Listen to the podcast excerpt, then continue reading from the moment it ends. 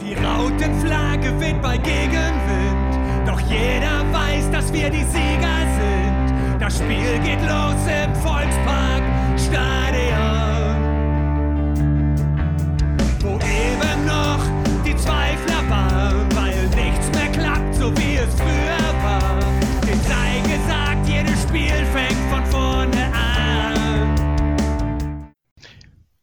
Hallo und herzlich willkommen zur 230. Folge der HSV Klönstuf. Nur der HSV gewinnt am Samstagabend 3 zu 3 in Heidenheim. Ähm, meine letzten Worte letzte Woche war, waren, wir wünschen euch eine ruhige Woche, kommt gut rum, alles wird gut, Samstagabend Topspiel. Und die Woche war alles andere als ruhig. Gefühlt jeden Tag ist irgendeine neue Bombe eingeschlagen und ähm, ja, Höhepunkt war dann eigentlich am Samstagabend dieses Knallerspektakel in Heidenheim und wir versuchen jetzt das Ganze mal irgendwie ähm, aufzuarbeiten, aufzudröseln. Ähm, heute ohne Chris, der ist entschuldigt, ähm, entschuldigt schriftlich vor, von daher alles gut. Äh, aber natürlich, äh, Fiete und Christian sind am Start. Hallo euch beiden. Moin, moin. Moin. Ja, äh, seid ihr wieder ansprechbar? Habt ihr die Beatmungsgeräte abgelegt nach Samstagabend? Wie war euer Sonntag? Äh, Christian, bist du wieder ansprechfähig, ansprechbar? Ja, eigentlich äh, alles gut, muss ich sagen. Aber, der, aber das war wirklich, der Sonntag hat nachgewirkt. Also das habe ich echt lange nicht gehabt, dass ein Spiel so nachgewirkt hat und so viel äh, äh, irgendwie im, im Kopf auf, ausgelöst hat. Äh, der hat richtig gearbeitet. Also ist er nicht mehr gewohnt, der Kopf. Ja, beim HSV war so lange so viel Ruhe. Es wäre das gar nicht mehr gewohnt, dass es mal aufregend wird. Ja, Ruhe habe ich dann. Äh, Ja, wie ich schon sagte, ich sage nichts mehr von wegen ruhige Woche und so, da hat alles keinen Sinn. Ähm, ich glaube, wir hatten die Aufgaben nicht beendet letzte Woche und dann ploppte auf einmal das. Ja, ist ja egal. Werden wir, werden wir alles nach der Reihe besprechen. Fiete, bist du wieder ähm, einigermaßen aus dem Jubelkoma erwacht? Ja, also ich bin ja mittlerweile abgehärtet, was den HSV anbelangt. Äh, mich äh, reißt nichts mehr so schnell vom Hocker, weder äh, rasende äh, Franzosen noch äh, irgendwelche möchte gern Doper oder eben ein gewonnenes Unentschieden. Ja. Ja, Wahnsinn. Also, ähm, gut, beginnen wir mit dem, mit dem sportlichen Teil. Ähm, Samstagabend 2030 Topspiel. Ähm, und da stand Topspiel von außen drauf und das war auch wirklich ein Topspiel.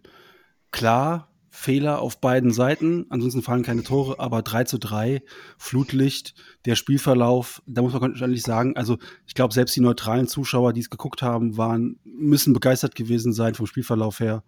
Sensationell. Ähm, ja, vor, vor dem Spiel, es gab ähm, bei uns in der Elf eine Änderung. Äh, Jonas David musste passen. Verletzungsbedingt war er nicht im Kader. Auf der auf, ist, ich, die Hüfte gefallen oder so.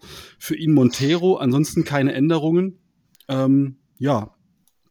Wie war so euer Eindruck vorm Spiel, als ihr die Aufstellung gesehen habt? Ähm, Fiete, was war so dein erstes Bauchgefühl? Ja, das war ja im Grunde genommen das äh, gleiche wie die letzten Wochen auch, und nur eben äh, die 1 zu 1 äh, Austausch äh, Montero zu David. Und ich dachte, das wird schon. Ja. Dachten wir, glaube ich, alle. Wir haben ja Montero jetzt noch nicht so oft gesehen, aber ich glaube, alle waren recht zuversichtlich, dass er, ähm, dass er äh, Jonas David für einen Spieler setzen könnte. Ich habe jedenfalls nichts gelesen von wegen, um Gottes Willen, furchtbare Aufstellung oder so. Ähm, ich persönlich hätte eigentlich gedacht, dass er Königsdörfer mal rausnimmt, aber ähm, auch der durfte wieder beginnen auf ungewohnter Position hinter Glatzel. Ungewohnt in Anführungszeichen. Hat jetzt schon zwei Spiele da gemacht. Ja, und der Anfang war ja eigentlich ähm, sehr vielversprechend, möchte ich fast, möchte ich fast sagen. Ähm, Christian, das ging doch eigentlich recht gut los für unseren HSV. ja, er hat die, die Anfangsphase eigentlich, äh, wie eigentlich in den vergangenen Spielen in diesem Jahr auch, äh, eben so ein bisschen an sich gerissen, in Anführungsstrichen, hat, hatte, ähm, ist gut in die Partie gekommen, hatte dann ja auch die Großchance von Glatzel, der aktuell ja scheinbar irgendwie was mit seinem Kopf hat, weil Kopf geht nicht mehr so viel, gefühlt. Also irgendwie trifft er nur noch mit, dem- mit dem Bein und, und ähm, nee, das hat er klasse gemacht. Also der hat sich, der, aber der, der hat sich da irgendwas hat er gemacht, glaube ich, in den, in den Sommer, äh, in den Winterferien. Weil ich finde, der ist echt stärker geworden. Ähm, Gerade so auch vom 16er, vom Abschluss her und ähm, er konnte immer schon mit dem Fuß, aber das macht er irgendwie noch einen Tick besser. Also auch er hat sich da weiterentwickelt. Ja, und das war's dann, ne? Äh. Ja, lass uns nochmal über diese Szene kurz, kurz sprechen. Äh, Bakker zieht schön in die Mitte, legt ab auf Glatzel, der dreht sich und ja, Fiete hat es an dem, an dem Abend gesagt, wir haben zusammengeschaut. Ein bisschen mehr Schnitt, ein bisschen mehr Spin in den Ball rein. Dann springt er wahrscheinlich vom Innenpfosten rein, aber er macht das eigentlich ziemlich gut und erneut Glatzel außerhalb des 16ers. Also, ähm, ja, wie Christian schon sagte, es ist irgendwie, äh, er hat trainiert und er wird zum Distanzschützen, schützen, möchte man fast nennen, Robert Glatzel. Ja. Aber irgendwie. Der hat zu viel mit Hilgo zu tun gehabt, wahrscheinlich. ja, ähm, ja, vielleicht ist er auch auf, auf den Spuren von Harry Kane. Er wird noch zu so einem Spielmacher, Robert Glatzel, und verteilt demnächst auch die Bälle. Wer, wer weiß, was da noch uns noch erwartet. Ähm, ja, aber danach muss man ganz ehrlich sagen, was war die letzte Aktion vom HSV bis zur 72. Minute? Zwischendurch ist eigentlich. Ähm, nicht, nicht ganz. Äh, wir hatten noch eine Chance, wo Meffert nach vorne gekommen ist und wo wir alle gesagt haben, äh, da hätte er ja. voll abziehen müssen. Er stand frei im Grunde genommen, hatte die Lücke und er bringt den Ball zu Jatta und äh, Jatta vergibt. Ja, die Flanke ähm, ist, hat, glaube ich, den, den, ähm, den Orbit von Heidenheim verlassen und hat irgendeinen, ba irgendeinen Ballon runtergeholt. Von den Chinesen vermutlich. Das war, ja, das war so eine Szene. Oder das ist der Ballon, den Oder sie das ist der Ballon, den sie runterholen, ja. genau. Ja, und der andere Ballon, das war höchstwahrscheinlich immer noch der Ball von äh, hier Uli Hoeneß. Wir müssen halt gucken, dass wir nicht jetzt anfangen, diese Szenen als Chancen zu, zu deklarieren. Ne? Dann wird es irgendwann, irgendwann dunkel. Aber ganz ehrlich, also ich behaupte jetzt mal, es gab, glaube ich, noch so eine Ecke, die fast reingegangen wäre von uns, aber eigentlich kann man sagen, von der 10. bis zur 70. Minute war von uns chancenmäßig fast gar nichts mehr zu sehen. Und ja, die erste Halbzeit ist ab der, ab der 10., 12. Minute vollkommen gekippt.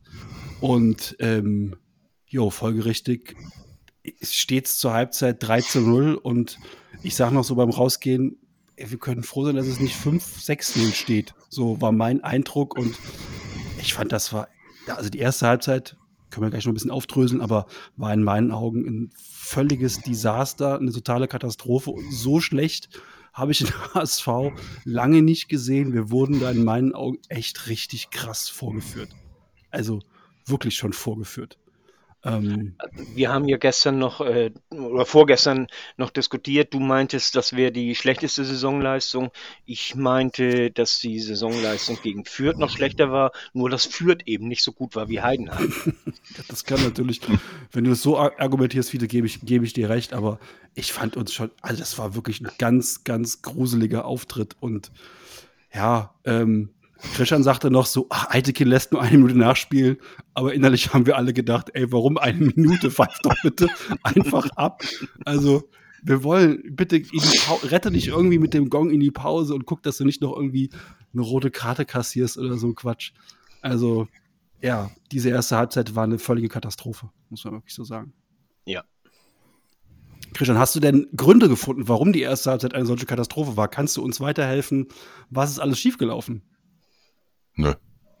Also, wie willst du das erklären? Also ich, mir fehlt da auch der Ansatz. Also, dass ähm, der HSV nach dem 1-0 irgendwie vollkommen zusammenbricht, äh, was ja dann auch, auch, ich weiß gar nicht, wann das 0 zu 1 genau fiel, aber ähm, das war ja in der 25. Zeit, in der Zeit dann auch ähm, und dann die, gefühlt äh, innerhalb von drei Minuten da die, die Tore kassiert.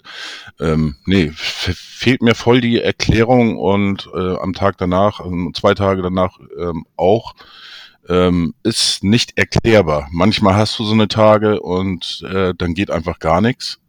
Und das waren eben die, die insgesamt 60 bis 70 Minuten, wo einfach überhaupt nichts mehr ging. Und ähm, auch eigentlich gar nicht zu fassen, weil das war mitten im Spiel und auch, selbst wenn der HSV auch mal im Rückstand war dieses Jahr 0-1 oder sowas, die haben ja trotzdem ähm, immer wieder relativ schnell ins Spiel gefunden, haben äh, die Spiele gedreht oder sind rangekommen und so weiter.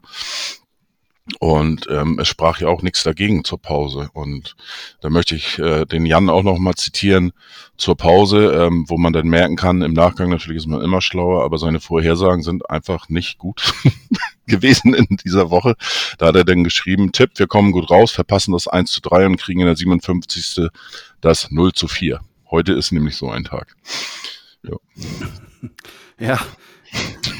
Aber bitte wenigstens dann auch noch die, die volle Geschichte erzählen. Ich habe dann nachher nochmal diesen Tweet auch nochmal genommen, selber genommen und habe ihn nochmal in Umlauf gebracht mit, den, über, mit der Überschrift Experte. Ähm, also Stimmt, ja. So viel, so viel Wahrheit muss dann auch sein. Und im Gegensatz zu euch äh, letzte Woche im Podcast habe ich ja gesagt, das wird hier Spektakel am Samstag in Heidenheim. Ne? Also, dass es da äh, 3-2, 2-3, 2-2 waren so meine Aussagen wird und es ein Spektakelspiel geben wird. Das hatte ich letzte Woche schon vorher gesagt. Ähm, meine Halbzeitanalyse, Analyse in Anführungszeichen, war natürlich so ein bisschen aus der, aus der Gesamtfrustration heraus. Ne? Ich habe uns selten so chancenlos gesehen. Ja. Ich habe uns selten, ich habe selten gesehen, dass wir so vorgeführt wurden, ähm, wo ich auch wirklich dachte, so, okay, ähm, ich hasse das Wort verdient, aber warum führen die nicht 5-0? Also, wir sind mit dem 3-0 noch gut rausgekommen. Und ähm, es war so ein Tag, wo, wo selbst Meffert ein Ball über drei Meter äh, zu Tim Walter passt und nicht zu Reis. Ne? Also wenn du denkst so, okay, wenn das so ist, dann können wir wirklich nach Hause fahren. Dann einfach wieder alle Mann in den Bus, es hat sich niemand verletzt, es gab keine rote Karte. Wir, Chris hat auch getwittert, müssen wir zur zweiten Halbzeit rauskommen? Und ich gesagt, nee, warum? Also lass einpacken, das hat ja gar keinen Sinn mehr. Ne? Ähm, war, also das war natürlich auch ein bisschen so Samstag, ne? Tottenham hatte auch 4-1 verloren. Das heißt, nach drei Halbzeiten stand es für meine Vereine stand 1 zu 7. das war ein richtig gebrauchter Tag für mich. Also, ja. Ja, das war auch anzumerken. Also ähm, ich bin ja in der Halbzeitpause bin ich ja sofort raus, erstmal in die Küche. Und ähm, ja gut, jetzt aktuell ist es ja leider so, dass, dass ihr auf meinem Handy seid, nicht mehr auf dem PC in der Runde, hatte ich euch ja mitgenommen. Aber es war schon sehr anstrengend, auch die Runde. Und ähm, Frustration pur. Also eine kleine äh, Erklärung äh, möchte ich schon so ein bisschen liefern. Ähm, es lief äh, alles über die rechte Heidenheimer Seite mit äh, Busch, der ein sehr gutes Spiel gemacht hat. Und äh, wir hatten da Dompe, der keinen guten Tag hatte. Den hat die Woche anscheinend wirklich mitgenommen. Und äh, der hat weder offensiv noch defensiv hat er gut was äh, gerissen. Und äh, auf der linken Seite hat auch Montero äh, gespielt. Er war der linke Innenverteidiger und, und hat auch, wenn Muheim nach vorne gegangen ist, äh, ist er weiter nach außen gegangen und hat da dann auch verschoben. Und Montero hat auch keinen guten Tag gehabt. Und äh, das hat Heidenheim sehr gut ausgenutzt, diese, diese Schwäche mit dem neuen Mann, der noch nicht in unserem Spiel drin ist. Und äh, dazu kam dann eben die Schwäche von Dompe, beides auf der linken Seite. Und auf unserer linken Seite, auf, auf Heidenheims rechter Seite, die auch eigentlich die stärkere ist äh, von, von Heidenheim. Äh, das hat dann alles nicht so gepasst. Und äh, Schonlau man merkte auch, er hatte so ein bisschen Probleme damit, dass er auf der falschen Seite war. Äh, er ist ja sonst eigentlich der linke Innenverteidiger und äh, musste jetzt rechts spielen. Das hat alles nicht so ganz gepasst. Und äh, das hat dazu äh, äh, geführt, dass wir dann in der 27. Minute ähm, diesen hier das erste Tor gekriegt haben das haben wir noch einigermaßen weggesteckt. Also wir waren nicht schlechter als vorher, heißt das auf Deutsch, obwohl wir vorher auch schon schlecht waren. Ähm, dann kam aber drei Minuten später schon das 2 zu 0 und das war ein Wirkungstreffer. Also danach waren wir richtig von der Rolle. Und äh, zwischen der, äh, dem 2-0 in der 30. und dem 3-0 in der 41. Minute, da hätten wirklich noch ein paar Tore fallen müssen. Eigentlich für, für Heidenheim. Also, ja. Und da muss ich mal, habe ich mal eine Nachfrage. Fide. Ja. Ähm, ja, alles richtig, was du sagst. Aber ähm, was hat das damit zu tun, äh, dass ein Schonlau, ein Meffert, ein Jatta, ein Glatzel und alle durch die Bank eigentlich nicht mal mehr einen Pass über drei Meter hingekriegt haben. Also das heißt über eine Seite und, und die das ausgenutzt haben, alles richtig. Aber es war ja wirklich so, dass die ganze Mannschaft äh, gefühlt gar nichts mehr auf die Reihe gekriegt hat. Das, das, das ging ja schon damit los, dass, dass die so oft auf dem Boden lagen, äh, weil die ausgerutscht sind. Das kam auch noch hinzu. Also komplett verwachst, würde man sagen, irgendwie beim Skilanglauf oder sowas. Und, und deswegen, also klar, die, die haben die Seite ausgenutzt, aber, aber das erklärt für mich nicht auch ein Reis, ne, äh, der die Bank war und auch über die 90 Minuten noch der beste HSVer war am, am ähm, Samstag. Äh, da waren ja alle. Deswegen da, dafür finde ich so keine überhaupt keine Erklärung. Ähm, äh, was wir auch noch äh, für Fehler gemacht haben, äh, das äh, kommt ähm, auch noch dazu. Äh, wir haben vorne mit, unser, mit unseren drei Stürmern haben wir hoch angelaufen und wir haben uns mit dem Rest der Mannschaft äh, sehr weit zurückgezogen. Jan, du hast das, glaube ich, auch schon gleich erkannt. Ähm, da klaffte nachher auch eine Lücke zwischen, zwischen dem Mittelfeld, in Anführungsstrichen, und vorne der Sturmreihe. Und äh, offensiv, defensiv. Äh, und ja, wir waren total verunsichert. Das ist, wenn, wenn hinten, wenn das hinten immer äh, lichterloh brennt in einer Tour, dann äh, verunsichert das die ganze Mannschaft. Deswegen ist es oftmals, äh, wenn, auch wenn du vorne äh, nicht genügend Tore machst, kann es durchaus daran liegen, dass die Abwehrkette äh, zu unsicher ist. Weil sich das, das wirkt sich auf die gesamte Mannschaft aus. Und ich glaube, so ein bisschen, äh, das hat sich auch, äh, weil wir, wir waren ja die ersten zehn Minuten, waren wir ja klar die bessere Mannschaft. Ne? Weil wir da den Ballbesitz hatten, der uns Sicherheit gibt. Genau das, was Christian eben gesagt hat. Ne? Ja. Der Ballbesitz gibt Sicherheit und dann hatten wir den nicht mehr. Ähm, Heidenheim hat es dann sehr simpel gemacht, mit vielen Chipbällen über die erste und zweite Reihe und dann haben wir, also warum auch immer, haben wir viele Kopfballduelle verloren, die haben die zweiten Bälle gewonnen und ähm, dann haben die auch, muss man wirklich sagen, und das meinte ich zwischendurch auch während des Guckens, meinte ich auch mal mit dem, mit dem, mit dem Willen und der Einstellung, weil permanent waren die in Überzahl. Und die haben ja. es geschafft, immer da, wo der Ball war, Überzahl gegen uns zu kreieren. Und so standen unsere Außenverteidiger weil dann eben auch Dompe zum Beispiel nicht so gut mit nach hinten gearbeitet hat, standen die Außenverteidiger auch ganz oft dann alleine gegen einen oder zwei ähm, Heidenheimer und dann kriegst du einfach gegen diese Qualitätsspieler, wie es ein Busch zum Beispiel ist, kriegst du echte Probleme dann als, als Murheim. Du brauchst Dompe da in der Rückwärtsbewegung, der muss dir helfen. Und ähm, da haben wir dann auch gesehen, da wurden dann die, diese, diese Flanken wurden gefährdet. Das ist eh eine Stärke von Heidenheim, das hatten wir letzte Woche auch schon gesagt. Ähm, das heißt, die brauchten gar nicht ihre Standards und so war gefühlt, jede Aktion war gefährlich. Und da muss man auch sagen, also finde ich zumindest, ähm, als Mittelfeldspieler ist Königsdörfer defensiv zu wenig präsent. Also er findet nicht in die Zweikämpfe hinein, er, ist, er denkt offensiv. Ne? Und ja. das wurde dann erst in der zweiten Halbzeit viel besser, nicht direkt, aber dann im Laufe des Spiels, als wir mit Kittel und mit ähm, äh, Benesch einfach im Mittelfeld auch mehr Kontrolle hatten über das gesamte Spiel und dann auch nicht mehr diese Chipbälle laufen uns um die Ohren geflogen sind. Ähm, die hatten zwar noch viele Chancen in der zweiten Halbzeit, das lag dann aber nicht mehr daran, dass sie uns daher gespielt haben, sondern es lag daran, dass wir quasi all in gegangen sind mit Minute 46. Ähm, haben wir alles auf eine Karte gesetzt und das war ja wirklich ein Harakiri-Spiel. Bevor wir in der 70. das 3-1 machen, kann es ja eigentlich schon 6-0 stehen. Ja, also das war ja dann wirklich auch, da haben wir echt auch viel Dusel gehabt. Oder kann man auch sagen, Heidenheim war zu doof, um das äh, 4 zu 0 zu machen, weil Chancen waren ja en masse da. Ne? Also, ähm, das ist ja eigentlich ein typisches HSV-Spiel gewesen. Wir führen 3-0, warum auch immer, und machen den Sack nicht richtig zu und dann kassieren wir noch ein 3-3. Haben wir auch als HSV schon erlebt. Ähm, Hannover. Genau. Ich. ich finde halt, ähm, das war so mein Hauptkritikpunkt am Anfang in der ersten Halbzeit. Mir waren die Abstände viel zu groß. Also ja. das war einfach von vorne bis hinten, da war keine Kompaktheit da und Heidenheim hat uns da überrannt und war uns in allen Belangen, auch was Einstellung zum Spiel angeht, komplett überlegen. Komplett überlegen. Heidenheim hat fünf Kilometer mehr gelaufen als wir. Wir waren mit, mit 122 Kilometern haben wir schon nicht schlecht gelaufen, aber Heidenheim hat 127 Kilometer gelaufen. Das ist ganz stark. Das ist denen nachher halt um die Ohren geflogen, ne? Also noch fünf Minuten Ja. mehr und wir gewinnen das Ding noch. Ja, und äh, die haben in der ersten Halbzeit auch, die haben Dompe, wenn er den Ball hatte, immer gedoppelt und Jatta auch, immer gedoppelt. Genau. Und so konnten die keine Flanken reinbringen, die beiden. Ja, sie konnten noch nicht mal einen aussteigen lassen oder so, ne? Also, Nee.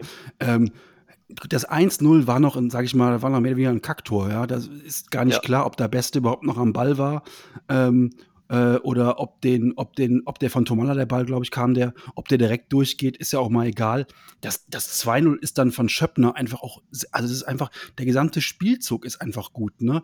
Wir stehen, wir stehen geordnet und trotzdem kriegen wir es nicht verteidigt. Ähm, das war nicht so ein Heidenheim-Umschaltfußball, sondern das war wirklich, wir standen geordnet. Es war vorher ein falscher Einwurf auf der rechten Seite von Reis.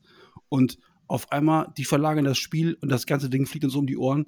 Und dann kommt eine Flanke rein. Ich weiß nicht, was, was Schonlau da verteidigt, ähm, aber der steht auch nicht richtig am Mann. Und ähm, die Flanke ist natürlich sensationell, muss man ganz ehrlich sagen. Ja. Und da spielen sie ihre Stärken eiskalt aus.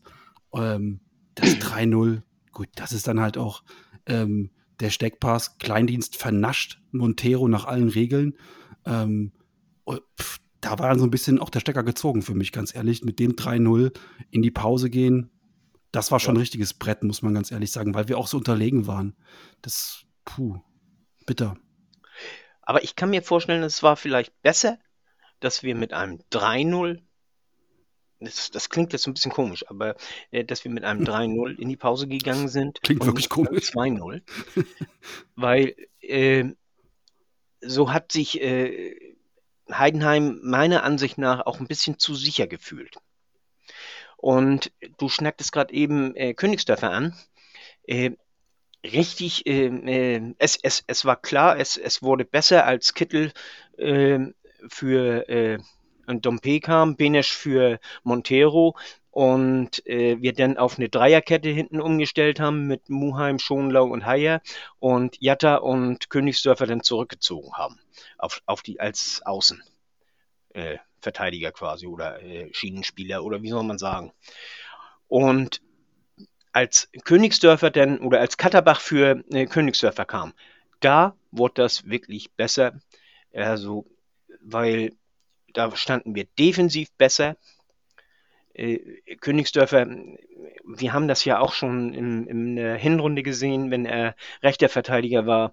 Äh, er denkt zu offensiv und, und defensiv ist nicht seins. Das, ähm, er wird sicherlich noch lernen unter Walter, da bin ich mir ziemlich sicher.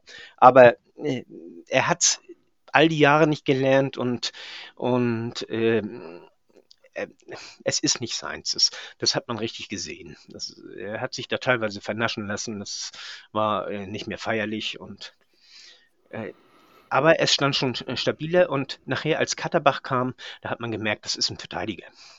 Das ist einer, äh, der kann auch hinten verteidigen, nicht nur vorne. Und der hat vorne eben auch gemacht. Hm. Ja.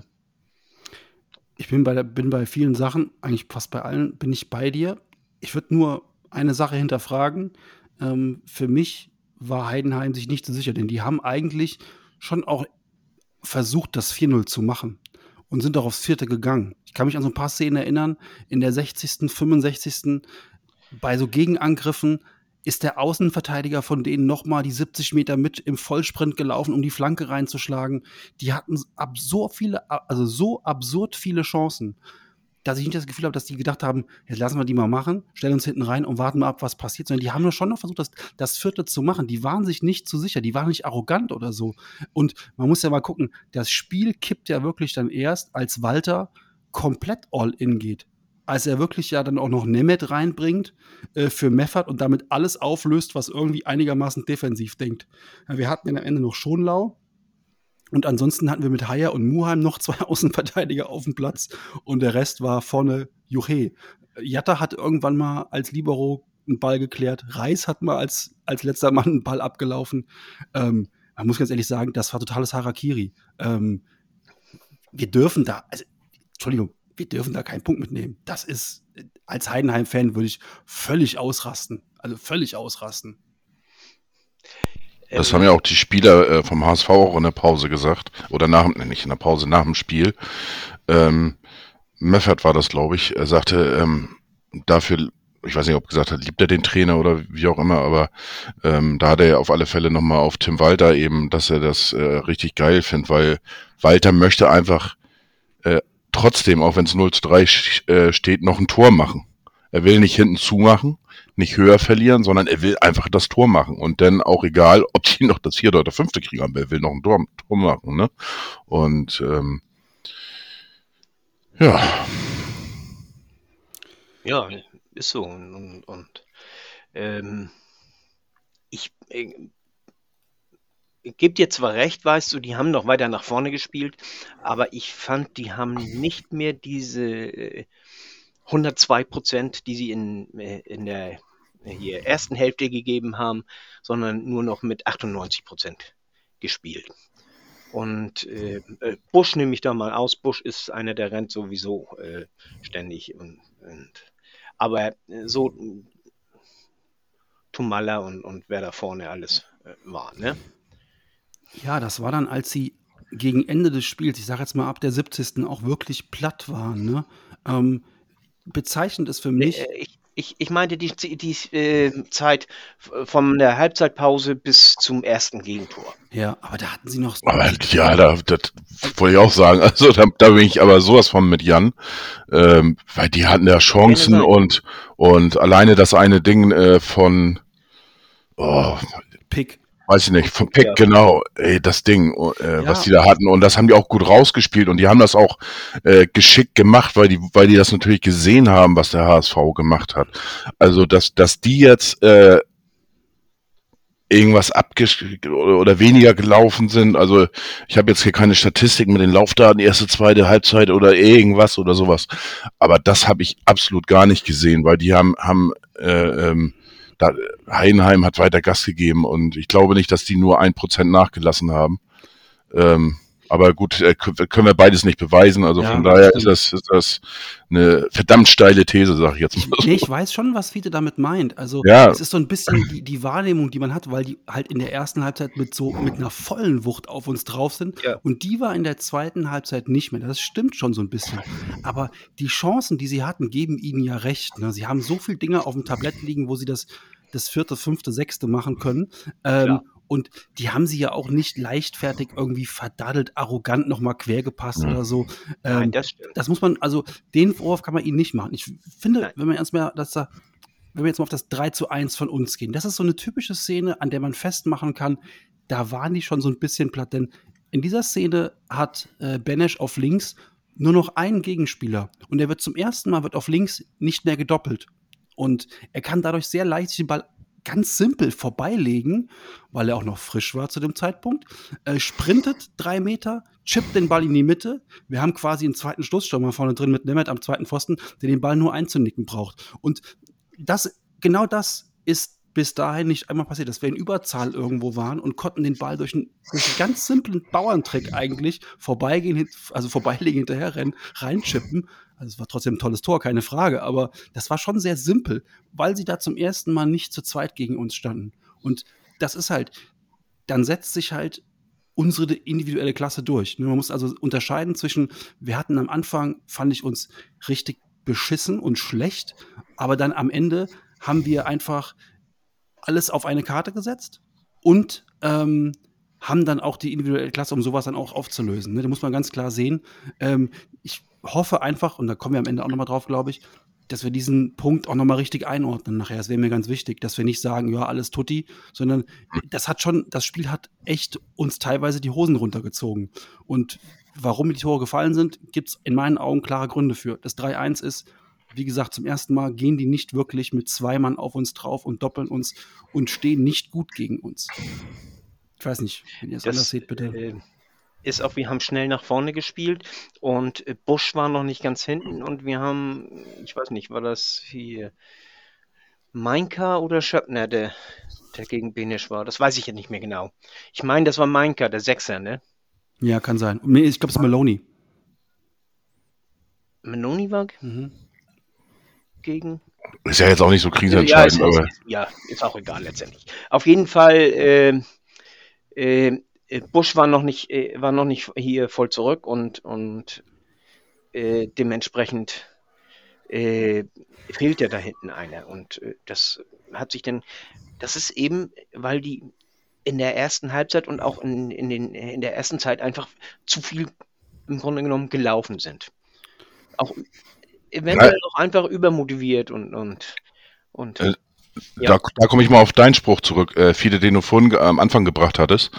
Ähm, da hattest du verglichen, ähm, wie, wo waren wir noch so schlecht? Das war gegen Kräuter Fürth und da hast du was Entscheidendes gesagt, bloß die waren eben nicht so stark wie Heidenheim.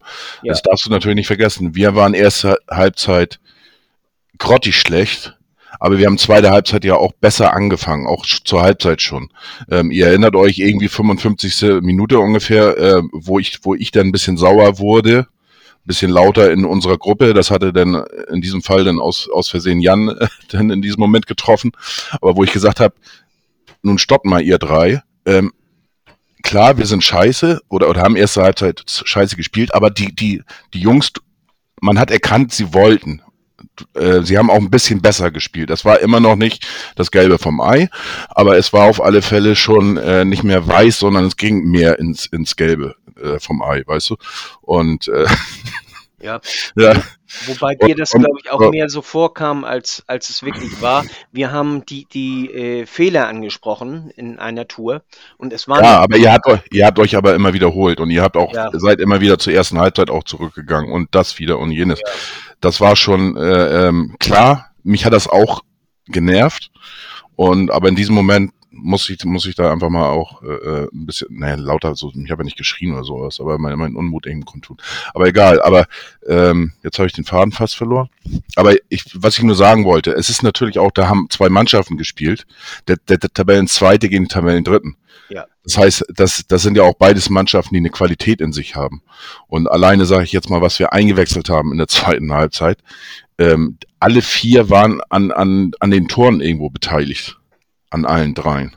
Ne? Das darf man auch nicht vergessen. Das heißt, da kam auch was von der Bank. Also, das sind schon beides richtig geile Mannschaften und die stehen beide zu Recht da oben. Und ähm, wenn eine, eine Mannschaft nachlässt, dann ist die Mannschaft da, andere Mannschaft da gewesen. Erste Halbzeit hat der HSV extrem ähm, den Faden verloren. Ne? Der wusste überhaupt nicht mehr, wo der Faden überhaupt war.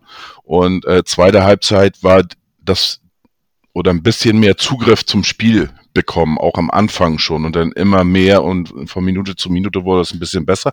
Und dann natürlich auch das, was Fide ja schon sagte, äh, oder auch Jan natürlich, ähm, dass irgendwann natürlich, du kannst nicht 90 Minuten da äh, ähm, rauf und runter laufen und immer alles doppeln. Das geht einfach nicht. Irgendwann ähm, nutzt dann der Gegner und dementsprechend, Gott sei Dank, hat der HSV das getan, dieses dann auch aus und versucht es immer weiter über die Außen das Spiel. Und dann kam eben, wie gesagt, die, die Szene zum äh, 3-1, wo Benisch dann auch die Möglichkeit hatte und das ausgenutzt hat und dann auf äh, Babyglatze gespielt hat. Also ist ja auch Wahnsinn. Das aber, äh, der macht drittes Spiel jetzt oder was? zweites, ne? Oder? Zweites Spiel.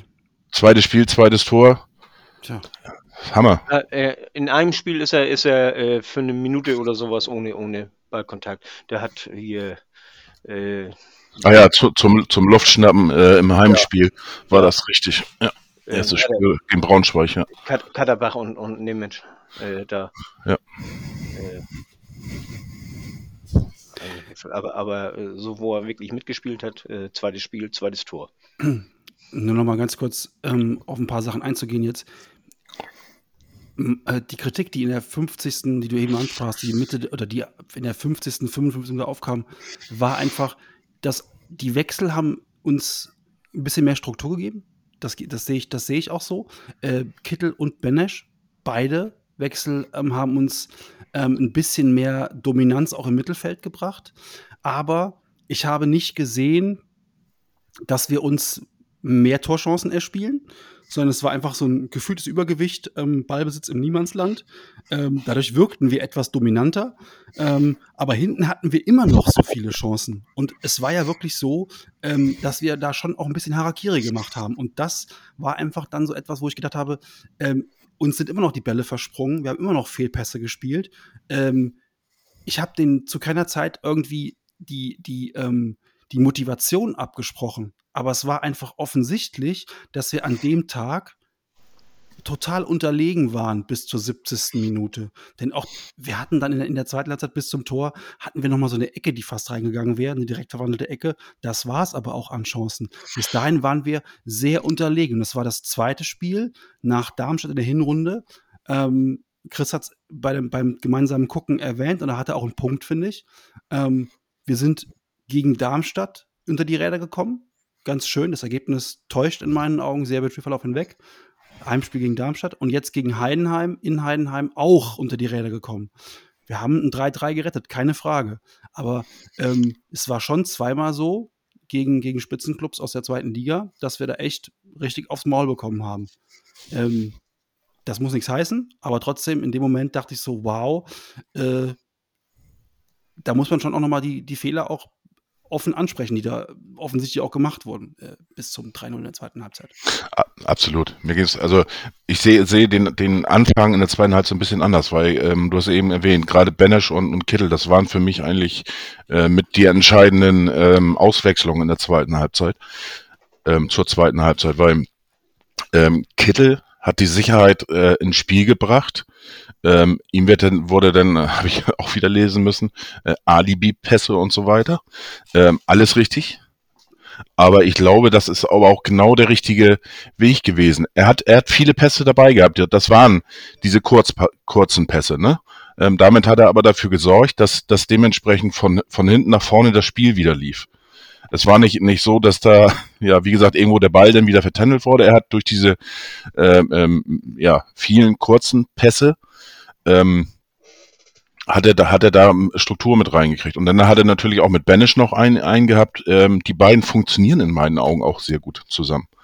Ne? Äh, ist dann noch ein bisschen wilder ähm, vom Spiel her, auch nach vorne, ein bisschen offensiver, ähm, durch die Flanken natürlich auch äh, auffälliger und das hat einfach gepasst und so hat man sich irgendwie so, so ein bisschen äh, hochgehangelt wieder, irgendwo so ein bisschen, äh, äh, äh, ja, ins Spiel wieder zurückgekommen dadurch und, und dann eben durch, ja, durch dieses 3-1 bist du auf einmal wieder da, weil wenn du dann noch, noch über 20 Minuten hast, ja, und der HSV gibt niemals auf.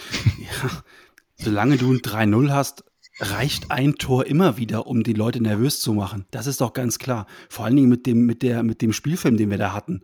Ähm, ist klar, wenn wir das 3-1 machen und wenn wir es in der 80. machen, du brauchst jetzt noch zwei Tore, äh, lass doch mal ein paar Dinger da vorne reinprügeln, irgendwie, irgendwas fällt vom Laster.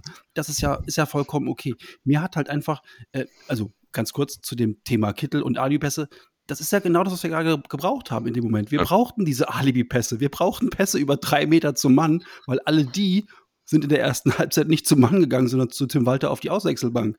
Äh, wir haben keinen Ball über drei Meter zum, ins Feld gebracht. Und du brauchst dann genau das. Wenn, wenn Kittel reinkommt und versucht, irgendwas Magisches zu machen und flankt den ersten Ball äh, Richtung Mannschaftsbus, ja, dann drehen alle durch bei Twitter. Ähm, deswegen, das war genau das Richtige. Der ist da viel zu schlau für, um das zu machen, was die ganzen Trottel da denken. Also einfach Bälle über drei Meter zum Mann bringen und dann ist auch alles cool. Wie gesagt, ähm, was dann nachher passiert ist, ist dann einfach super viel individuelle Klasse. Das zweite Tor von uns, Robert Glatzel. Dieser Ball ist so unfassbar schwierig. Also ich glaube, das kann man gar nicht hoch genug einschätzen.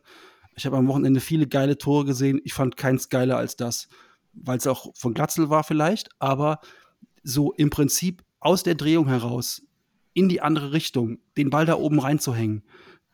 Das ist so geil. Das ist in meinen Augen, das findest du in der zweiten Liga.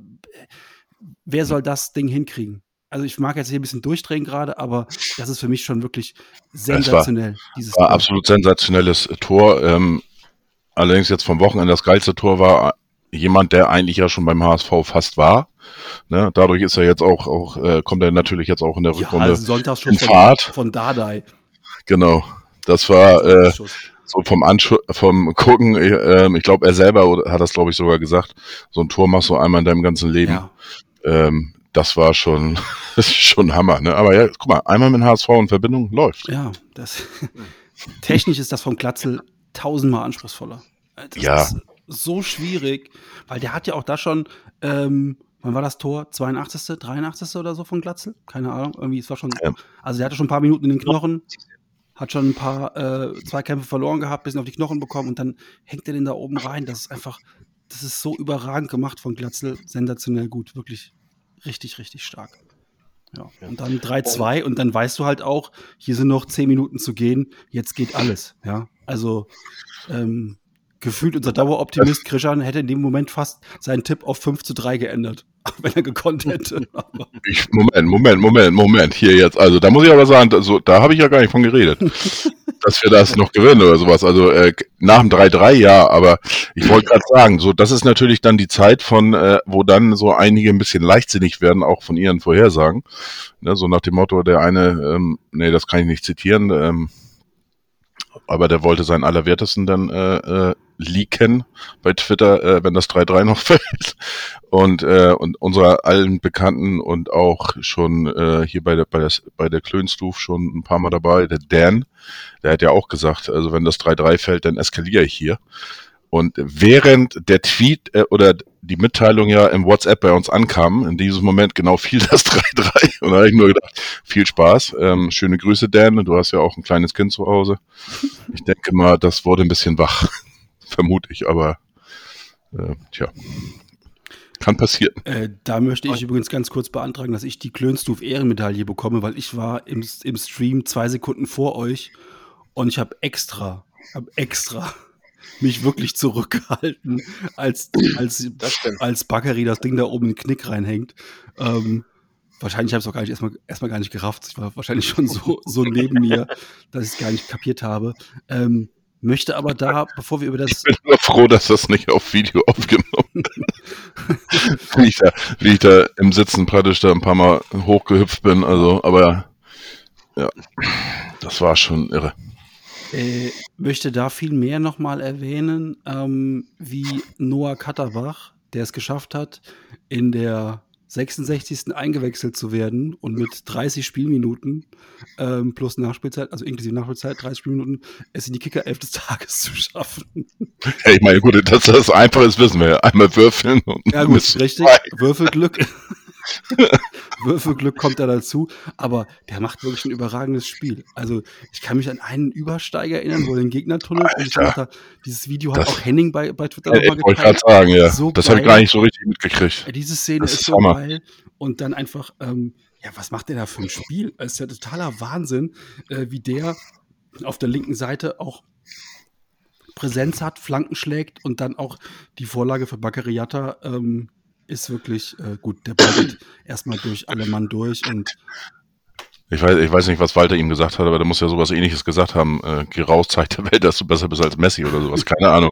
Aber äh, also was der da in den 24 plus Nachspiel, also 30 Minuten da gezeigt hat, das war schon echt ähm, nicht ganz so schlecht. Und wie gesagt, dieser, dieser, dieses eine Ding da, äh, das ist Hammer. Ja.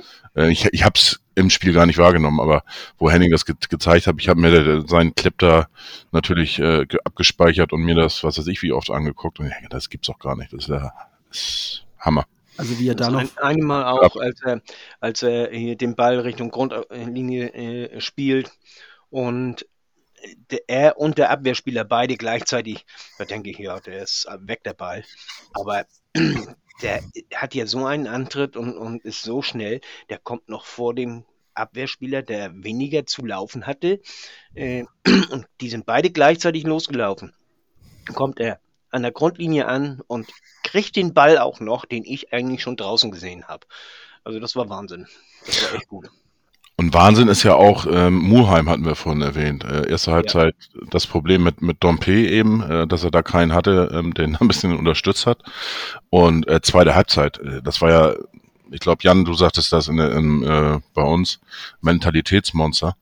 Ähm, der war ja auch, äh, Der war voll auf Zinne. als, ja, als ob der irgendwie einen Stromschlag gekriegt hat und, und ähm, wie der auf einmal drauf war und äh, die Galligkeit, also auch nach dem 2 zu 3 oder auch nach dem 3-3, ich habe es mir vorhin gerade nochmal äh, vor der Sendung ange, angeguckt, ähm, wo Benesch dann äh, Richtung äh, ins sofort nach, nach Jattas äh, Teil überlegt er irgendwie, glaube ich, zu Jatta, nee, ich gehe jetzt ins Tor und hole mir den Ball.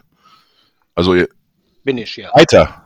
Ne? Er wollte noch das 4-3 machen. klar. und ich meine, da äh, wollten alle. Die waren, die waren ja sowas von, von irre drauf und, und ähm, sagten die ja auch nach dem Spiel. Ähm, zehn Minuten weiter, das Ding hätten wir noch gewonnen. Ja. Das ist, da kam ja auch dieser Effekt, den wir ja auch immer so fürchten, wenn wir äh, zwei, mit zwei Toren führen. Äh, wenn denn Ja. ein Tor, ein Gegentor kriegst, dann, dann kriegen die anderen äh, Ober, Oberwasser und man selber äh, wird so ein bisschen ängstlich. Und das spürte Heidenheim jetzt, ja. Die wurden so ein bisschen ängstlicher. Das merkte man richtig und, und wir hatten richtig Oberwasser in dem Moment.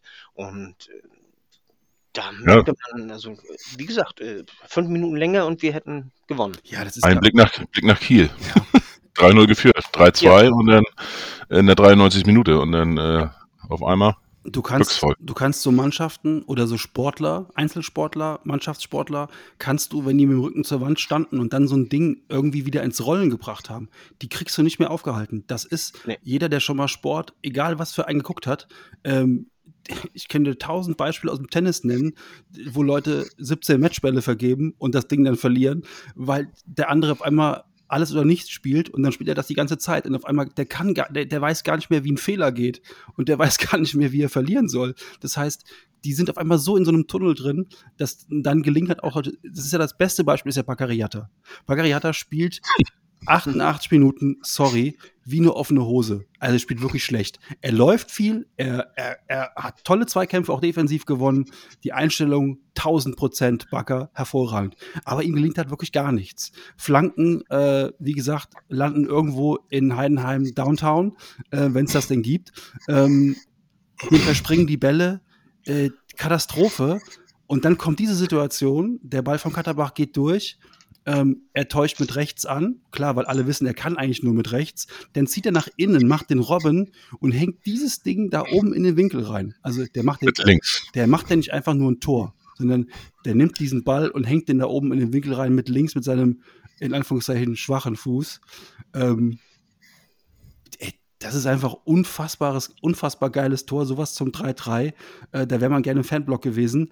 Ähm, ich habe mich nur kurz während des Spiels gefragt, warum nimmt der Heidenheimer nicht die Hände? Warum macht er nicht den Luis Suarez auf der Linie und hält das Ding einfach? Also jetzt mal ganz ehrlich, der kriegt in der 89. dann rot. Ähm, ja, ich weiß, so schnell denkt man nicht, aber eigentlich, ähm, wenn der Heidenheimer ein bisschen cleverer gewesen wäre und wenn er unsere, unsere Elverschützen kennen würde, das ist jetzt ein bisschen fies, aber Kittel auf dem Platz, Glatzel, Da hat er höchstwahrscheinlich nicht dran gedacht. Glatzel auf dem Platz, den Elver riskiere ich. Nein, das ist Spaß. Ja, Ähm, Die sind, die sind so eingetrichtert mittlerweile, im Stra sobald Strafraum kommt, alle Hände auf den Rücken. Hände auf dem Und, Rücken und dann so mit dem Kopf noch.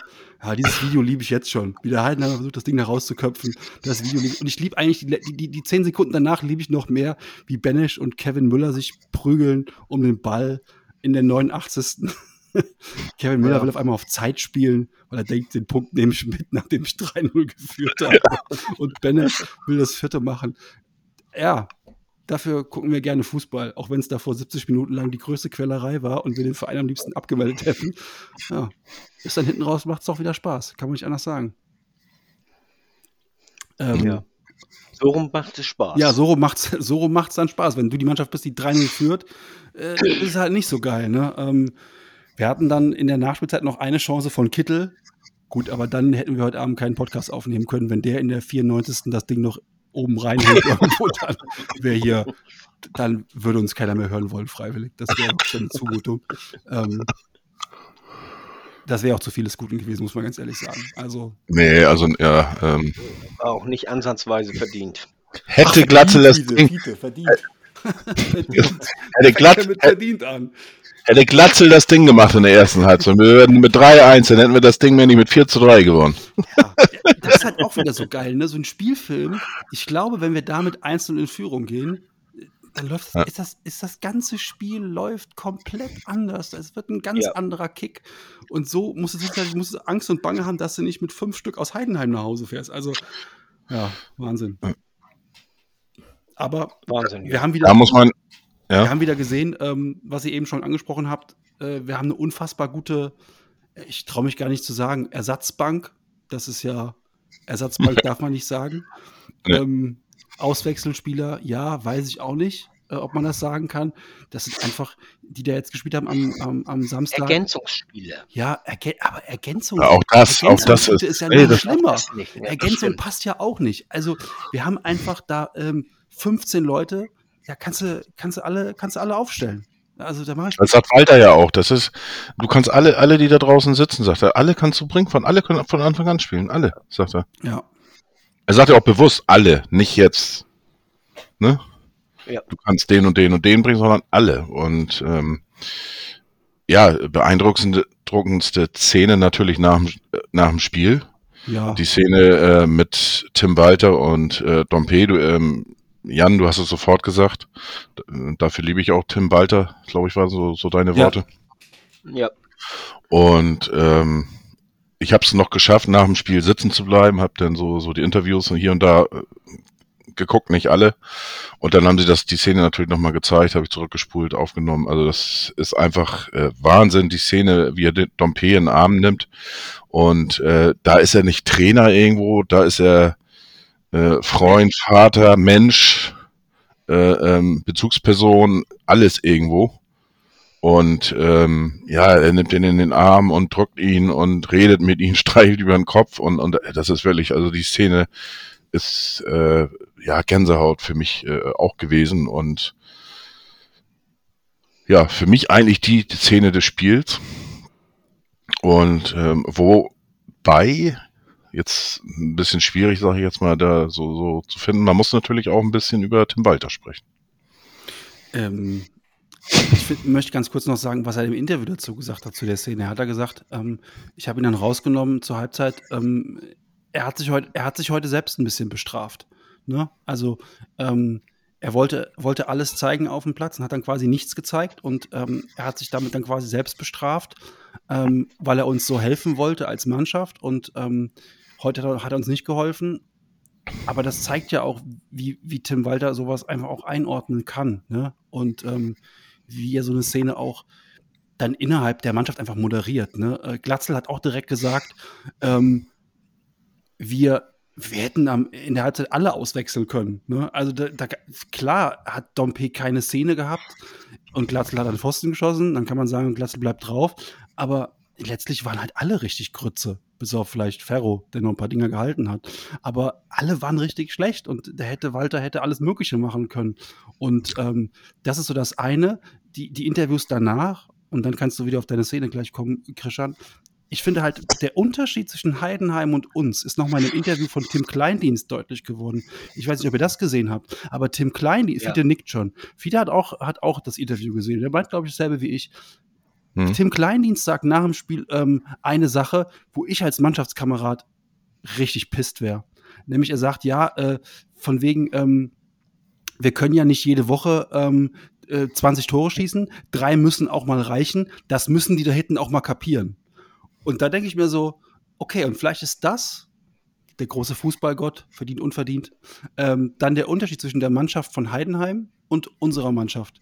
Weil ich glaube, so ein Satz würde Tim Walter überhaupt nicht tolerieren. Ähm, Nee. Und ich finde den Satz ist auch eine Katastrophe.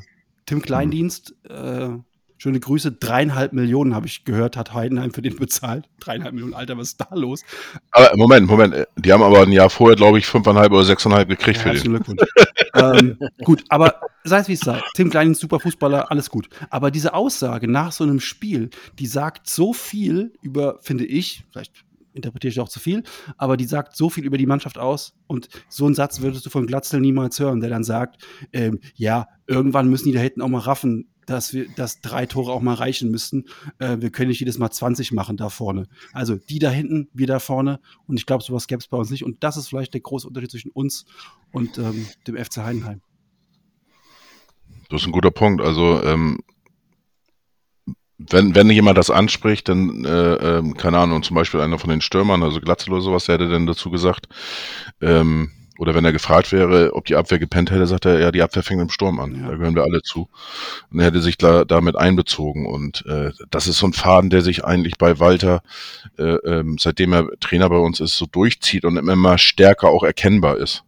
Ne? Ähm, man, man tut das immer so leicht ab als Phrase und äh, dies, das, jenes und so weiter, aber ähm, anhand solchen Szenen merkst du das einfach ähm, an den Interviews nach den Spielen. Klar, auch da werden die geschult, dies, das und so weiter. Aber trotzdem nach dem Spiel hast du Adrenalin, da rutscht dann auch mal was raus. Aber das wirst du, glaube ich, beim HSV tatsächlich nicht von den Spielern hören. So, und, und dann diese Szenen eben, äh, ähm, ja, das, das passt einfach. Das ist ein Team, das ist eine Mannschaft, das passt. Und ähm, ja, wie gesagt, wenn wir, wenn wir das Thema abgehakt haben, dann würde ich gerne nochmal über den Coach nochmal ein bisschen sprechen. Ja, dann mach. Ähm, ja, äh, Tim Walter hat, hat natürlich äh, das Spiel auch mit, mit äh, 3 zu 3 gewonnen, wie du so schön sagtest in der Anmoderation. Aber er hat sich natürlich auch erste, erste Halbzeit in Anführungsstrichen vercoacht. Ähm, ist ein großes Wort, klar, aber ähm, er hat natürlich in, in diesem Sinne, diesem Teamgedanken und so weiter, ähm, ich stehe dazu, er hat Dompe eingewechselt und im Nachgang, ähm, wir haben ja auch ein bisschen gerätselt, woran lag das? Ähm, ich ist eine Vermutung, kann man nicht, nicht beweisen, aber äh, Jan, du hast davon, glaube ich, auch schon angedeutet, wahrscheinlich ein bisschen übermotiviert. Ähm, er wollte noch einen Tick mehr machen und noch mehr zeigen, dass er einfach für die Mannschaft da ist und so weiter. Aber es war einfach, muss man ganz klar sagen, äh, Katastrophenauftritt. Ich hatte ja schon nach 30 Minuten gesagt, ich würde die jetzt auswechseln. Ähm, da hattest du dann gesagt, auch wieder ein League, äh, kannst du jetzt nicht machen. Und da habe ich gesagt, doch, wenn du den den Spieler von Anfang an bringst, musst du auch in der Lage sein, wenn er, wenn er einfach eine Katastrophe ist, ihn auch auszutauschen. Ähm, gut, 30 Minuten wäre vielleicht ein bisschen hart und deswegen bis zur Halbzeit gehe ich mit. Äh, hat er reagiert, hat ihn rausgenommen. Und die, ähm, aber ich will das nicht nur an Dompe festmachen, sondern auch an einer anderen Personalie und ähm, an Meffert. Äh, Meffert hat mir nicht die Woche, äh, die letzten Tage kaum trainiert ähm, der äh, ist mit David praktisch äh, äh, ja, auf der Reha-Wiese gewesen, ist erst zum, Absch am, äh, zum Abschlusstraining wieder dabei gewesen. Und ich vermute mal, dass er vielleicht gar nicht so richtig fit war, ähm, aber dass die eben, ja, Meffert, äh, wie gesagt, bis zu diesem Spiel war er auch der Dauerläufer beim HSV. Das heißt, er hatte die meisten Einsatzminuten. Ähm, durch die Auswechslung ist Reis äh, dementsprechend an ihnen vorbeigezogen. Und ähm, ja, also er war nicht richtig fit. Das, also glaub, oder ja, ist eine Vermutung für mich. Ähm, aber der, der, so viel Fehler wie der gemacht hat, also das macht er normalerweise im Schlaf äh, äh nicht. Wenn du den nachts wächst, äh, mach mal hier drei Pässe da, dies und so, die kriegt er besser hin als in diesem Spiel. Und äh, das sind so natürlich zwei Punkte. Ähm, ich bin froh, dass im Nachgang, dass es passiert ist, wie es passiert ist, weil auch wo Meffert runter war, dann, danach sind erst die drei Tore gefallen. Das heißt, die Mannschaft ist auch in der Lage, wenn du das System ein bisschen umstellst, äh, auch Meffert mal für eine gewisse Zeit zu ersetzen. Ähm, ich hoffe, dass das einfach auch ein bisschen, ähm, vielleicht das fürs nächste Mal, in Anführungsstrichen, wenn der, wenn er was hat in der Woche, dass er nicht so richtig trainieren kann und nicht bei 100 Prozent ist, dass man ihn dann lieber mal einfach draußen lässt. Montero will ich da, äh, da bin ich auch gleich durch. Montero nehme ich komplett außen vor. Ähm, Wuskowitz im ersten Spiel unter Walter nach der Verletzung von David ähm, haben auch viele ähm, ja, ihn schon abgeschrieben und so weiter. Ähm, es war jetzt nicht so eine desaströseste Leistung wie Montero, aber äh, das System ist halt ein bisschen anders. Aber ähm, ja, war ein sehr gebrauchter Tag, aber ich glaube, das weiß er selber. Und äh, auf der anderen Seite hoffe ich jetzt einfach mal, dass äh, das Thema David Bäsche, Gebäsche dann auch mal jetzt äh, sich erledigt hat. Und äh, ja. Ähm, das Problem bei der Situation mit Meffert sehe ich halt dann auch noch, dass du ähm, dann dieses 4-2-3-1 spielst mit einem äh, Königsdörfer im Mittelfeld, der da auch ein bisschen mit der Position fremdelt. Und dann hast du schon zwei ähm, die nicht, die, also Meffert, der nicht ganz fit ist und Königsdörfer, der mit der Position fremdelt. Und dann hast du halt dieses, dieses, diese Unterlegenheit im Mittelfeld einfach. Und ähm, ich kann Walter da schon verstehen, dass er Meffert auch, wenn der eine ganze Woche nicht trainiert, spielt, weil das, glaube ich, schon einfach diese, dieses Achsendenken ist. Ne? Also Glatzel, Meffert, Schonlau, äh, Ferro. Und wenn die einigermaßen gerade auslaufen können, dann spielen die auch. Das hat man bei Glatzel ja auch schon mal gesehen. Wenn der einigermaßen gerade auslaufen kann, dann spielt der.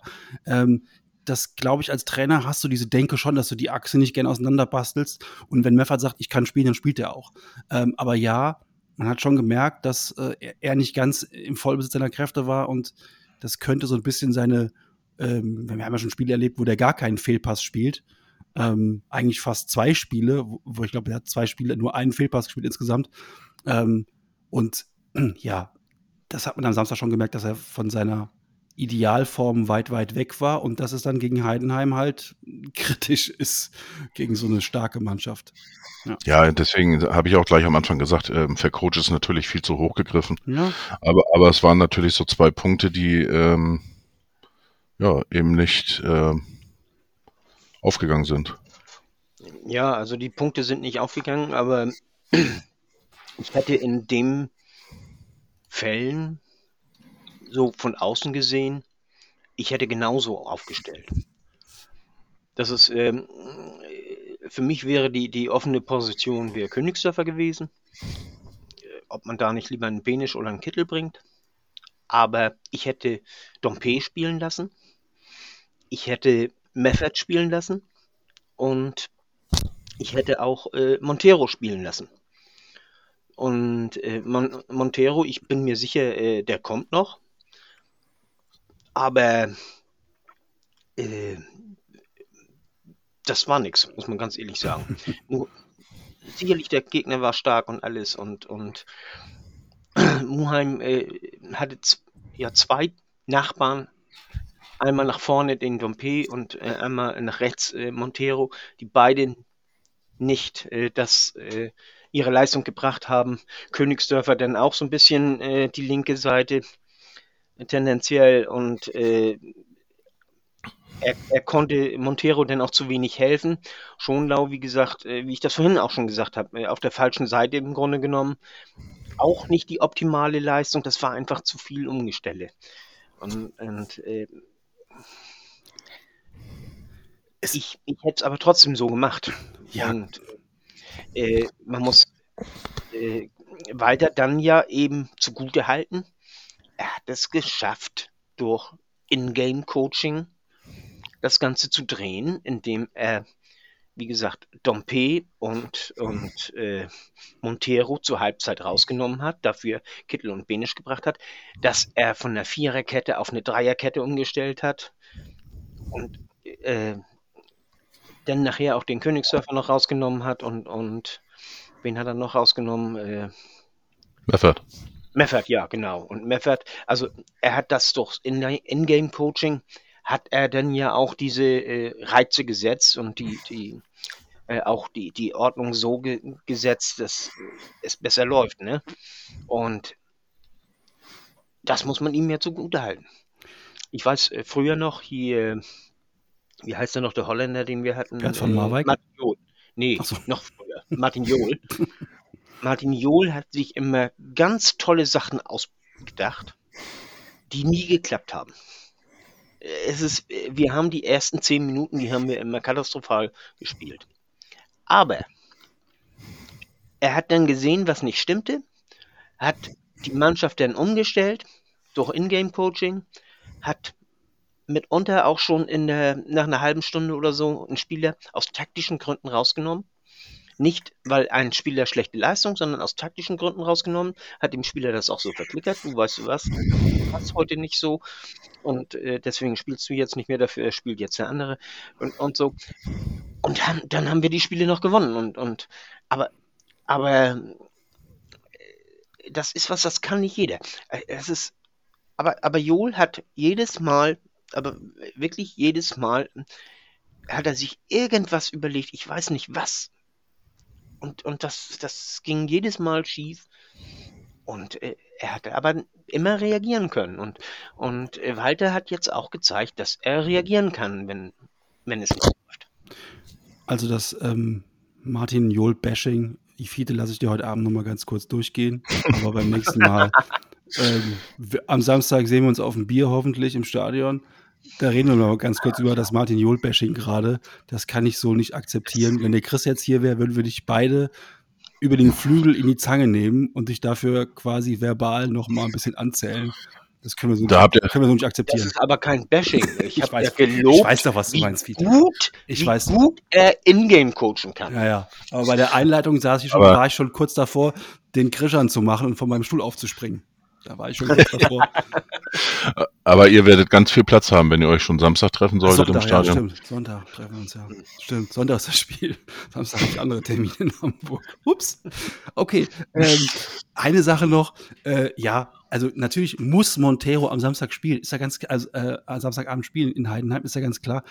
Weil David ist verletzt. Wenn du den dann nicht bringst, also du kaufst einen Innenverteidiger in der Winterpause und wenn der eine Innenverteidiger sich verletzt, bringst du den. Also das wäre Wahnsinn gewesen. Und ähm, an der Stelle Nummer, der hat grottenschlecht gespielt. Die Auswechslung war auch vollkommen gerechtfertigt und es wurde ihm auch, glaube ich, sehr, sehr deutlich erklärt von Tim Walter. Hat er auch, denke ich, verstanden. Das war keine gute Leistung. Ähm, was allerdings dann heute ich lesen musste in ähm, Europas größtem Fußballfachmagazin, da ist mir fast das Tablet aus der Hand gefallen. Die ziehen da Quervergleiche zu, mich, zu Michael Graugard. Und da muss ich ganz kurz sagen, ähm, also wie man nach einem Spiel 45 Minuten einen Innenverteidiger so bewerten kann, dass man ihn mit, mit Graugard vergleicht. Alle HSV-Fans werden jetzt wissen, was ich meine. Äh, Katastrophen, Katastrophen-Innenverteidiger. Ähm, ganz ehrlich, Leute, also ein bisschen mal den Ball flach halten.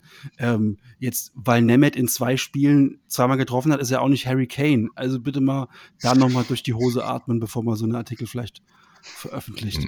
Aber das, Ja, das ist nur- Ronaldo ist jetzt. nur meine Meinung. Aber ähm, das, das ist auch wieder, aber es ist ja nicht nur der Kicker, das ist, findet man auch hier und da irgendwo, äh, wenn du beim Spiel mal guckst, so von dem einen oder anderen HSV-Fan, ähm, es erinnert ein bisschen auch an Reis, also ähm, Vorschusslorbeeren ohne Ende, die ersten Spiele, dann wollten sie ihn schon alle wieder verschenken. Und heute äh, will ihn sicherlich gar keiner mehr verschenken, die wollen ihn alle Lebenszeit beim HSV haben. Ähm, ja, abwarten, ruhig bleiben und äh, schauen wir mal. Also ich traue Tim Walter ja sowieso alles zu. Mal gucken, wer Sonntag spielt. Ich nicht, ähm, aber ich werde es mir angucken. Ähm, jetzt haben wir ja schon 66 Minuten gesprochen über das rein sportliche. Jetzt kommen wir ja zeitlich gar nicht mehr zu den ganzen anderen Sachen. Äh, ähm, Dompe und seine nächtliche, sein nächtlicher Ausflug mit dem Kraftfahrzeug, äh, Vuskovic, Krise im Vorstand. Das können wir jetzt alles gar nicht mehr ansprechen. Schade, dass wir dafür nicht viel Zeit haben. Ich sehe da so ein innerliches Grinsen bei dir. Ja, es ist doch einfach schön, dass wir sportlich so viel zu besprochen. Ich stell mir vor, wir hätten jetzt irgendwie äh, 1-0 in Hoffenheim verloren. Warum, warum wir wieder gleich spielen sollen, aber einfach bei so, einem- bei so einem belanglosen Verein, ein belangloses Ergebnis, 1-0 verloren in Hoffenheim, dann hätten wir jetzt einfach auch über solche Sachen sprechen müssen und das können wir uns jetzt alles sparen. Also ähm, dafür gibt es auch bestimmt andere und viel bessere Podcasts als unseren. Ähm, auch da ist wieder irgendwie anscheinend jemand im Auto zu schnell gefahren beim Christian zu Hause. ähm, keine Ahnung, was da los war. Gut, ähm, blicken wir voraus. Am Sonntag, wie Christian eben richtigerweise sagte, spielt der HSV zu Hause. Und zwar gegen Bielefeld. Ähm, von der Ausgangslage her eigentlich in- keine klare, sondern eigentlich eine ganz klare Kiste. Bielefeld ähm, hat zu Hause verloren am Wochenende ähm, gegen Magdeburg. Ich, jetzt, ich hoffe, ich sage jetzt nichts Falsches. Nee, gegen Rostock. Hansa, ne? Gegen Ja. Rostock, gegen Rostock. 0 zu 1 gegen Rostock verloren. Äh, das zweite Heimspiel nach Gang verloren. Bielefeld ähm, steckt immer noch ganz schön tief im Abstiegskampf. Das als Absteiger aus der Bundesliga. 20 Spiele, 20 Punkte. Ähm, eigentlich ein klassisches 1 zu 1 zu Hause, oder? Also ich habe ja schon, schon viel gelesen jetzt wieder. Äh, das geht jetzt ja so weit. Wir gewinnen gegen Bielefeld. Ähm, Darmstadt verliert gegen Rostock, glaube ich, ne? äh, in Rostock, genau, danke. In Rostock und dann äh, geht das äh, zum großen Showdown um die Nummer eins und eine habe ich schon gelesen, der HSV wird dann gewinnen in Darmstadt und wird den Platz bis zum Ende der Saison nicht mehr hergeben. Also soweit sind wir noch lange nicht. Ähm, kann natürlich passieren, logisch, kann alles passieren. Wir können aber auch Vierter sein, wenn es scheiße läuft nach den nächsten beiden Spielen. Ähm, es, es ist äh, ganz un undankbare Aufgabe jetzt am, am Sonntag gegen Bielefeld. Ähm, die stehen unten drin, sind in der Auswärtstabelle 13. Ähm, haben acht Punkte bis, bisher geholt, also ähm, sechsmal verloren in zehn Spielen und äh, zweimal unentschieden, zweimal gewonnen. Äh, die Auftritte, ähm, ich habe sie jetzt die letzten Wochen jetzt nicht mehr gesehen, aber was ich so gelesen habe von Bielefeld-Fans und die auch richtig nah dran sind eigentlich bei Bielefeld, da ist schon Tristesse einge, eingetreten bei denen. Da ist schon ähm, Frust und, und ähm, die Eva, die war ja auch bei mir schon mal zu Gast im Gegnergespräch, die sagte dann, ähm, das kannst du keinen erzählen, ne? letzten Winter vor einem Jahr hast du äh, gegen Frankfurt und Union Berlin gewonnen. Und jetzt verlierst du gegen, gegen Sandhausen und gegen Rostock. Und äh, ja, also irgendwo ist auch das Gefühl so bei den Fans so, dass da nicht dieses Aufbäumen ist und, und nicht dieser Wille nicht erkennbar und so weiter. Und ähm, ja, ich tue mich ja mit sowas immer schwer. Das sage ich auch beim HSV, wenn einer anfängt äh, zu sagen, die, die waren nicht bereit oder sind nicht gelaufen, nicht gekämpft und so weiter, tue ich mich immer schwer mit. Aber da scheint wirklich im Moment äh, nicht ganz so viel gerade zu laufen. Und wenn man sich allgemein die Tabelle der zweiten Liga da unten anguckt, da wär's ja bekloppt bei. Also da bin ich echt froh, dass wir äh, den Luxus haben und oben spielen und nicht unten, wo jetzt äh, mittlerweile zehn Mannschaften gegen den Abstieg spielen. Ähm, das ist schon, schon irre. Ähm, wir sollten uns das Ganze nicht äh, zu sehr, also wir sollten das Spiel nicht zu sehr auf die leichte Schulter nehmen. Denn äh, Serra war ja lange Zeit lang äh, verletzt, ist jetzt, äh, hat äh, letzte Woche, also jetzt dieses Wochenende, hat gegen Rostock das erste Mal wieder auf dem Platz gestanden und äh, gespielt. Und der hat schon sechs Tore gemacht und äh, trotz der Verletzung. Denn äh, Robin Hack war nicht mit dabei, der hatte eine äh, Gelbsperre abzusitzen. Und der wird wieder mit dabei sein. Äh, acht Tore, vier Vorlagen. Das ist äh, eine andere Qualität als das, was wir am, am Wochenende sahen. Und äh, wie gesagt, die werden zu uns kommen, die werden sagen, so, wir spielen gegen den HSV, wir können gar nicht verlieren. Wenn wir null Punkte holen und äh, minus drei Tore, dann ist es das, was jeder erwartet. Alles, was besser ist, ist ein Sieg für uns. Und dementsprechend werden sie auftreten und sie werden versuchen, alles zu geben, zumal sie auch alles geben müssen. Die sind, wie gesagt, 20 Punkte, hattest du ja schon gesagt, Jan. Platz 16 sind sie äh, in der Tabelle. Und äh, das ist alles eng da. Also sie brauchen jeden Punkt. Sie werden kämpfen um jeden Punkt und sie werden äh, mit einer besseren Mannschaft auftreten als sie es gegen Rostock getan haben. Das muss man so sehen. Und sie werden nicht äh, uns den Gefallen tun, äh, ja, wie soll ich sagen, bocklos war es nicht, also so schlecht zu spielen, wie sie es im Hinspiel getan haben. Es ist halt auch vor allen Dingen der Faktor Hack, der für mich so ein bisschen eine entscheidende Rolle spielt. Denn ich, schon, ich denke schon, dass es ähm, einer ihrer besten Spieler ist. Ähm, zusammen mit Serra, der von denen du schon erwähnt hast, und auch Klos vorne drin. Ähm, und Okugawa noch. Ja, die werden. Den hast du sie. Ja, der ist momentan in richtigen, also ich fand den richtig schlecht gegen Rostock. Ich habe hab mir das Spiel angeschaut. Den fand ich gar nicht gut, aber das ist momentan vielleicht auch ein Formloch von ihm. Ähm, die werden halt gucken, dass sie hinten gut stehen und dann irgendwie vorne über Standards oder mal einen schnellen Gegenangriff sich was, sich was abholen werden. Die werden sicherlich nicht vorne draufgehen, so wie Heidenheim am Wochenende. Und es ist quasi das, das Abziehbild des Spiels, was Darmstadt gestern hatte. Ne? Gegen Braunschweig auch.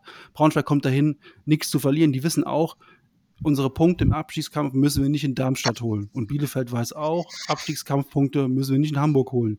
Die müssen wir woanders holen. Also es ist ein Bonusspiel und so spielen die auch. Und gestern Braunschweig mit ein bisschen Dusel gewinnen die da, mit noch mehr Dusel, also mit ein bisschen weniger holen sie noch einen Punkt, je nachdem.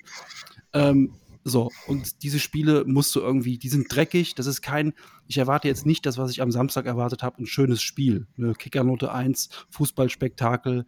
Ähm, das erwarte ich gegen Bielefeld nicht. Das wird so ein schmutziges 1 zu 0 für uns werden, 2 zu 1 oder so. Ähm, ich erwarte kein großes Spektakel von uns. Solche Spiele musst du mitnehmen, gewinnen und dich dann ähm, Woche drauf auf, ähm, auf Darmstadt auswärts freuen. Aber soweit erstmal gar nicht gucken. Viel wichtiger ist Samstag, äh, Sonntag jetzt erstmal gegen, gegen Bielefeld das Ding, das Ding zu reißen. Und wir alle wissen, wie eng die zweite Liga ist. Und ja, da ist jedes Spiel ist ähm, erstmal 50-50 und wenn du dich ernst nimmst, dann hast du schon verloren. Ja. Bielefeld hat gegen die, ich habe gerade nochmal geguckt, gegen die Top 5 bisher zwei Punkte geholt. Äh, in Heidenheim und in Darmstadt jeweils 1 zu 1. Also dein Ausgangs Tipp. Ich weiß nicht, ob der daraufhin basiert mit dem 1-1. Nö, nö, nö. Also dann äh, wäre das jetzt nicht ganz überrascht, aber äh, wie gesagt, für mich zählt da nur drei Punkte. Ob jetzt 1 zu 0 oder 12 zu 3, äh, ist mir wurscht. Drei Punkte sind drei Punkte und ja, haben wir in der Hin, äh, im Hinspiel in Bielefeld haben wir 2 zu 0 gewonnen und da war schon Bielefeld richtig schlecht, muss man ganz klar sagen. Ja. Aber Und- danach haben sie ja auch den Trainer rausgeschmissen. Oder? Ja, aber ja, aber der neue ist ja jetzt auch schon ein bisschen länger, also da hat sich nicht, nicht ganz so viel getan. Also da scheint es insgesamt nicht ganz so doll zu sein. Und äh, ich hoffe einfach für, für sie, dass sie nach uns dann alle Spiele gewinnen. Ja, also Bielefeld, dritte Liga, das wünsche ich denen nicht. Da habe ich andere Vereine auf der Liste, denen ich das wünsche. Ähm, aber Bielefeld braucht ja nicht. Die sollen bitte drin bleiben. Aber wie gesagt, am Wochenende brauchen sie keine Punkte zu holen. Ähm, gut.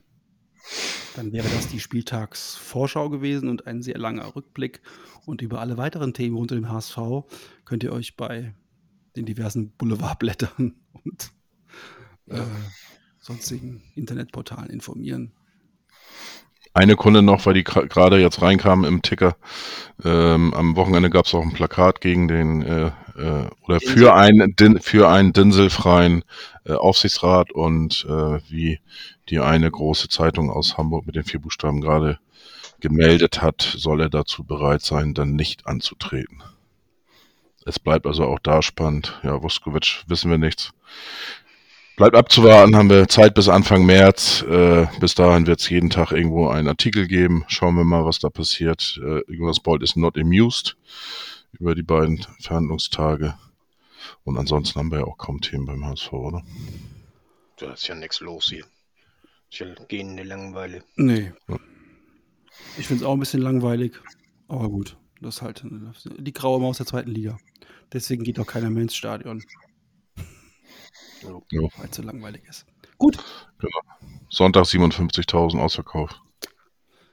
Ähm, genau. Naja, die kommen, die kommen ja alle nur, um Jan zu sehen. Richtig. Ähm, Ja. Wer möchte, kann mir gerne am Samstag, am Sonntag vor dem Spiel dann ein Bier ausgeben. Ich äh, bin erreichbar. Gut, dann. Ähm, ich wollte eigentlich nicht allen eine ruhige Woche wünschen, deswegen. Ich hoffe, wir kriegen am HSV eine richtig schlimme Woche. Ganz, nein, das kann ich auch nicht sagen. Ich kann jetzt nicht sagen. Also, Dann hast du es gejinxt. Genau, also eine ganz ruhige, entspannte Trainingswoche, keine Verletzten. Ähm, toi, toi, toi. Und dann am Sonntag hoffentlich auf einen Heimsieg. Habt alle eine wunderbare Woche. Genießt äh, das Wetter und bleibt gesund. In diesem Sinne, nur der HSV. Nur das war. PS, wer es nicht schafft, Jan am Sonntag einen auszugeben, der kann gerne am Donnerstag zum Training kommen. Nachmittags bin ich da. Dann nehme ich das Bier gerne entgegen. 70 plus. Ein Leben lang blau